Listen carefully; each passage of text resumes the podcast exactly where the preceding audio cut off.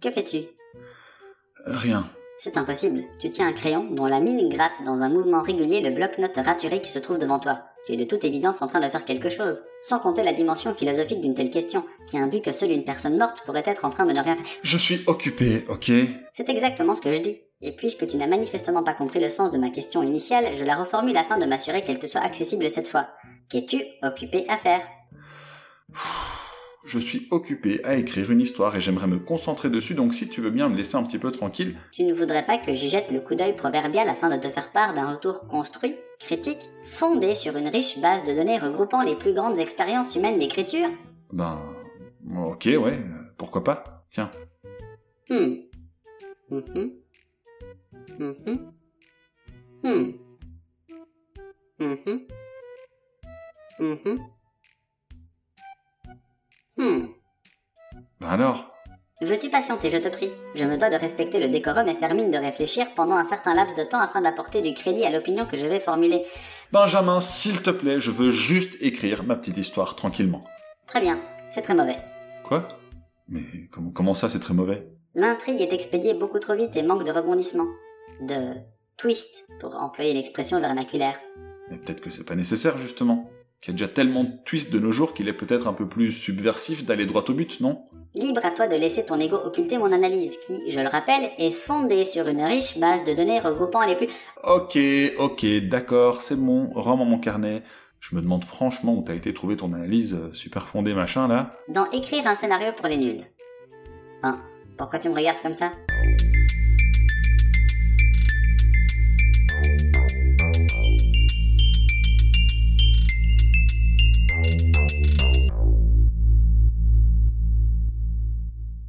Salut tout le monde, aujourd'hui je vais aborder un sujet qui m'énerve, qui m'irrite, qui m'agace, qui m'horripile, qui me... Pourquoi tu tiens un dictionnaire des synonymes devant toi Quoi, comment ça, dictionnaire Pas de dictionnaire, qu'est-ce que tu racontes? Et puis j'aimerais bien que tu m'interrompes pas aujourd'hui s'il te plaît, hein, que tu me laisses un peu parler tranquillement. Tu sais pourtant que c'est impossible et que je dois absolument... Ah! C'est bon! Ok, tais-toi! Es-tu sûr que ça va? J'ai l'impression que tu es énervé, irrité, agacé, horripilé. Il est très intéressant ce dictionnaire. T'as fini? Hmm, je crois oui.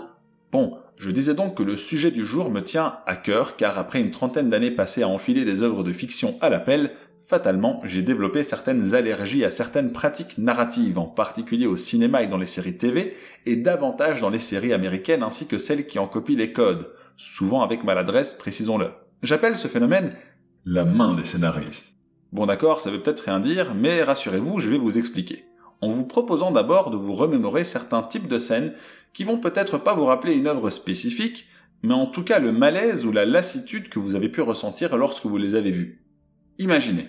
Une bataille fait rage, l'un des protagonistes sauve un de ses amis. Ensuite, alors que tout le monde est en train de crever autour d'eux, qu'ils peuvent chacun se prendre un coup mortel à tout instant, ils se regardent et se font un petit signe du menton. Vous vous souvenez probablement pas de où vous l'avez vu, mais vous savez que vous l'avez vu. Ce regard complice entre deux gars qui en ont rien à foutre l'espace d'une seconde que c'est la merde autour d'eux, et que c'est pas le moment de se faire un petit hey du menton. En plus, ils le font avec un sourire pseudo-viril. Hein, vous voyez le genre de sourire où on sourit pas trop parce qu'on est des bonhommes quand même. Bref, je pense que vous voyez bien de quel type de scène je parle. Autre exemple. Imaginez un couple assez mignon dans une série pleine de teenage drama la meuf aperçoit son mec être physiquement trop proche d'une autre meuf et comme par hasard, c'est celle qu'elle peut pas blairer.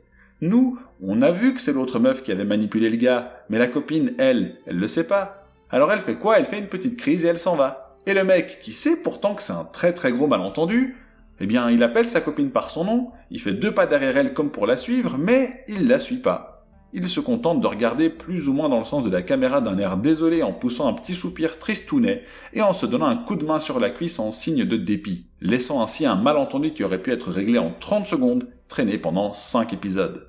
Cette scène-là aussi, vous la voyez, hein?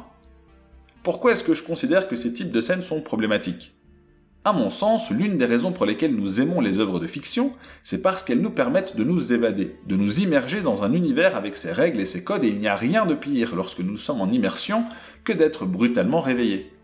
Or, les scènes de ce type font l'effet d'une douche froide, un moyen pour les scénaristes de nous rappeler de façon brusque qu'ils sont là, et qu'ils écrivent avec une certaine maladresse une histoire là où nous aurions préféré, je pense, continuer à rêver. Après tout, Qu'y a-t-il de plus désagréable que d'être réveillé quand pour une fois on rêve d'un truc où on se sent bien voilà ce que j'appelle la main des scénaristes, cette espèce de retour violent à la réalité dû à une situation qui n'est pas crédible en vertu même des codes instaurés par l'œuvre en question. Parce que nous, précisément, on cherche à maintenir l'illusion du rêve, et ce n'est possible que si ce qui se passe à l'écran maintient l'illusion d'une certaine crédibilité. Je ne suis pas sûr de comprendre. Et étant d'une intelligence exceptionnellement développée, ce que j'entends par pas sûr de comprendre, c'est que ton charabia n'a absolument aucun sens. Alors écoute, pour une fois, c'est moi qui suis perplexe. Qu'est-ce que t'as pas compris dans ce que j'ai expliqué? Eh bien, que l'absence de crédibilité te pose un quelconque problème quand la moitié des œuvres que tu regardes reposent sur un postulat qui n'a fondamentalement rien de réel. Eh bien écoute Benjamin, euh, pour une intelligence aussi brillante, euh, je trouve un peu étrange que tu ne sois pas capable de faire la distinction entre crédibilité et réalisme. Dans une fiction, le réalisme, c'est-à-dire la description de ce qui est réel, de ce qui existe de manière autonome et empirique, n'a pas beaucoup d'importance ou relève en tout cas d'une préférence subjective. Mais en règle générale, nous acceptons que l'irréel fasse partie intégrante de la fiction, à condition de s'inscrire dans certaines règles, qu'elle peut elle-même définir d'ailleurs. Ce que l'auteur britannique Samuel Coleridge appelait la suspension consentie de l'incrédulité. La quoi? La suspension consentie ou volontaire de l'incrédulité, c'est-à-dire un état d'esprit où on accepte implicitement de croire dans une chose dont nous savons pertinemment bien qu'elle n'est pas réelle. Je ne comprends pas. Comment peut-on croire dans une chose qui n'est pas réelle? Attention, il ne s'agit pas ici de croire dans le sens de prendre pour vrai, mais d'accepter l'illusion selon laquelle le scénario pourrait être vrai. Par exemple, tu connais Harry Potter. Oui, et c'est d'un ridicule. Oui, enfin bref, c'est pas la question. Mais Harry Potter se déroule dans un univers dans lequel la sorcellerie existe. Dès lors, reprocher au livre ou au film d'illustrer des pouvoirs magiques n'a pas de sens, puisque en lisant ou en regardant, nous avons consenti au fait de croire que la magie était réelle dans l'œuvre. Même chose dans The Walking Dead, où l'on accepte que des zombies existent dans la fiction et on ne remet pas en question cette existence. Très bien, je trouve cette suspension consentie de l'incrédulité ridicule, mais je comprends le raisonnement. En revanche, je ne saisis pas le lien avec la fameuse main des scénaristes. Eh bien, à partir du moment où ces bases sont posées, il est nécessaire pour maintenir l'illusion que les scénaristes respectent leur propre code et leur propre univers. Sans quoi fin de l'illusion égale fin de l'immersion égale douche froide très désagréable égale foutage de gueule complet du spectateur. J'ai deux exemples qui vont te permettre d'y voir plus clair. Je ne comprends vraiment pas cette inaptitude à expliquer un phénomène sans devoir recourir systématiquement à des exemples. Ouais, enfin, en même temps, tu comprends pas ce que je raconte, donc bon. Pardon? Non, rien. Donc, deux exemples issus des séries Flash et Prison Break, dans lesquels on est perpétuellement confronté à ce phénomène. Et même si je regarde encore Flash avec un plaisir coupable, je suis toujours fasciné par l'aptitude des scénaristes à condenser dans une seule œuvre tout ce qu'il ne faut pas faire dans une série en 2021. Mais venons-en en fait. Dans un épisode assez intéressant, Flash assiste à l'explosion d'une bombe nucléaire et a littéralement moins d'une seconde pour trouver une solution et tout l'épisode se déroule durant cette fraction de seconde. Évidemment, c'est irréaliste. En effet, une personne courant à une telle vitesse sans disposer d'une protection adéquate dont l'existence même est discutable s'autoconsumerait. C'est tout à fait insensé.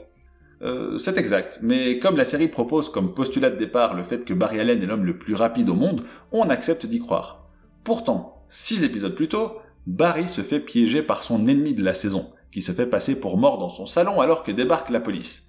Pour que la police entre, trouve le corps et décide d'arrêter Barry, il faut bien compter quelques secondes. Soit tout le temps au monde pour que Flash se débarrasse du corps, nettoie son appart, enquête sur la façon dont il a été piégé, s'achète à manger et renvoie gentiment les policiers chez eux qui repartiraient bredouille. Ce qu'ont fait les scénaristes en laissant Barry se faire arrêter, c'est pousser la fiction dans un sens, en violant les règles qu'ils avaient eux-mêmes établies et dans lesquelles je ne peux plus croire en tant que spectateur. Hmm. Intéressant. Mais... Il n'y a pas de nez. Je trouve ça vraiment intéressant. Ah. Ok. Ben... Merci. Mais passons à Prison Break. Bien sûr, les prémices sont complètement dingues. Un ingénieur se tatoue des fleurs et des démons sur tout le corps pour en fait cacher les plans de la prison où se trouve son frère, injustement accusé d'avoir tué le frère de la vice-présidente des États-Unis. Il commet alors un crime pour être incarcéré dans cette même prison où règne magouille, corruption et couac administratif, oui, c'est complètement fou, c'est insensé, mais ce sont les bases posées par la série, et en vertu du principe de suspension de l'incrédulité, nous acceptons d'y croire.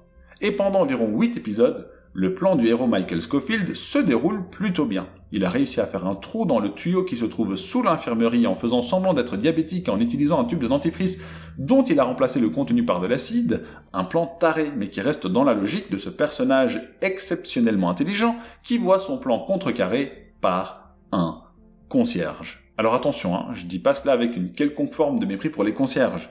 Mais là, On a affaire à Super concierge. le gars, il voit à travers le minuscule grillage, le petit trou dans le tuyau sous l'infirmerie. Le jour même, là où n'importe quel concierge en aurait rien à foutre et continuera à faire son job pour rentrer chez lui, Super concierge. appelle la direction, qui s'alarme tellement de la situation et appelle une entreprise pour remplacer le tuyau de toute urgence par un tuyau en acier trempé. Résultat, Scofield et son frangin ne peuvent pas s'évader, et pire, va falloir changer de plan. Franchement, un monde où l'administration fonctionne de manière aussi rapide et efficace, ça fait rêver. Et ça, ce sont les scénaristes qui nous disent gentiment qu'il reste 13 épisodes et que tous les moyens sont bons pour empêcher le héros de s'évader. Et là, Benjamin, tu te dis certainement que c'est normal que ces rebondissements servent d'obstacle au héros. Non, j'étais en train de me dire que tes exemples étaient affreusement longs et que je n'avais plus envie d'écouter. Eh bien, pour les personnes qui penseraient que ces pirouettes sont nécessaires, j'ai envie de répondre euh, oui et non. En effet, les protagonistes ne peuvent pas toujours obtenir ce qu'ils souhaitent et les rebondissements constituent l'un des obstacles les plus efficaces pour créer de nouveaux enjeux et donc susciter notre intérêt. Cependant, les deux exemples, parmi tant d'autres que je viens de vous donner, ne sont pas problématiques parce qu'ils servent d'obstacle. Ils sont problématiques car ils ne sont pas crédibles. Ils sont purement artificiels. Il y a en fait une inversion complète des fins et des moyens. La fin, c'est de raconter une histoire crédible. Le rebondissement n'est qu'un moyen d'y parvenir. Dès lors que le rebondissement n'est plus un moyen mais une fin, eh bien on perd en crédibilité on recourt à des pirouettes scénaristiques paresseuses. Et il est là le problème. La main des scénaristes se caractérise par une paresse dans l'écriture, si bien que j'ai l'impression qu'on me prend pour un con. Heureusement, le phénomène n'est pas complètement généralisé. Et le format des séries a beaucoup évolué ces dix dernières années. Du coup, on évite pas mal de ces écueils, avec des séries plus courtes par exemple. De nombreux scénaristes ont également compris que ce qui était subversif à une époque ne l'est plus forcément aujourd'hui et développent de nouveaux codes. De cette façon, ils nous surprennent sans pour autant nous faire prendre une douche froide. Et je pense qu'il est nécessaire d'encourager ces pratiques afin d'améliorer la qualité de notre consommation culturelle. Ou alors on accepte d'être pris pour des cons. Ben alors Benjamin, qu'est-ce qui t'arrive? Ça fait deux fois que je dis qu'on me prend pour un con et toi tu saisis même pas la perche pour me balancer une petite pique? Pourquoi te balancerais-je une petite pique? Après tout, si tu acceptes d'être pris pour un con, je peux tout au plus, dans les limites de ma programmation, essayer de faire preuve de compassion. Mais non, justement, j'accepte pas d'être pris pour un con. Enfin, c'était justement tout le sujet de cet épisode. Si tu permets, je propose que nous réécoutions un instant. Et même si je regarde encore Flash avec un plaisir coupable. Non mais, non mais ça c'est, enfin c'est hors contexte. Et, et puis, et puis on peut, on peut regarder un truc sans que ce soit de bonne qualité. Enfin, je veux dire, non mais attends, je- euh, Je propose que tu continues de te justifier pendant que je hoche la tête en plissant les lèvres et en faisant mine de te comprendre.